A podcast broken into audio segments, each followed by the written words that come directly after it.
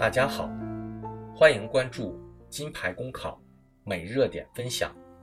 今天的热点来自《法制晚报》杨玉龙的文章：养狗积分制会成为治犬患的灵丹妙药吗？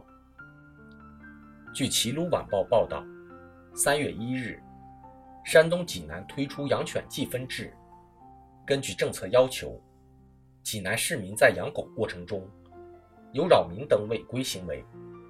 犬主的养犬登记证会被扣分，总分十二分，全部扣完，犬主需要补考文明养犬相关法规，合格后才能取回犬只和养犬登记证。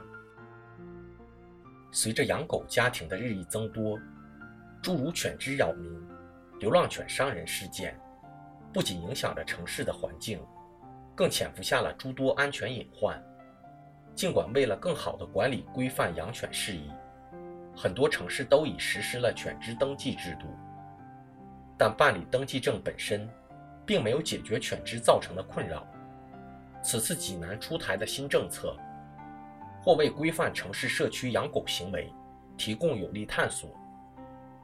规则细化到每一种养狗不文明行为，并做出了具体的处罚措施。相信通过积分管理。一定程度上，就会给养犬者带来行为约束。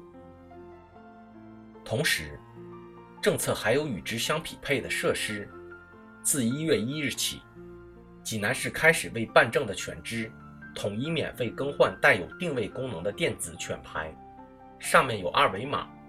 民警在日常检查的时候，只要通过手机扫一扫上面的二维码，就能够查询到犬只的信息。并且还具有一键报失功能，帮助养犬人及时找到爱犬。可以说，规范养犬走上互联网快车道，令人称赞。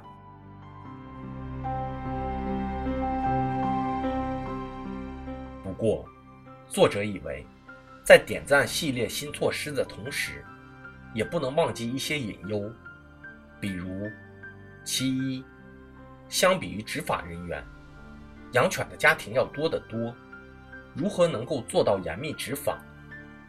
从整体来看，主人遛狗往往并无统一时段，监管又如何落实？如果狗生的小狗，这个又该怎么实现积分制管理？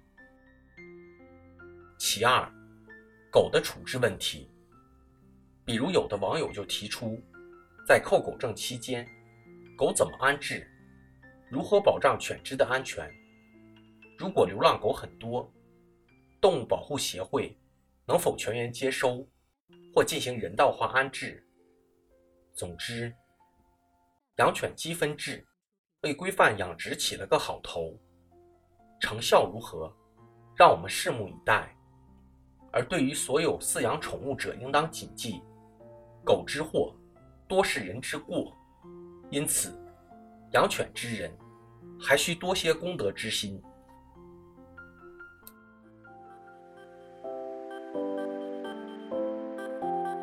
公考路上你不孤单，金牌公考与你相伴。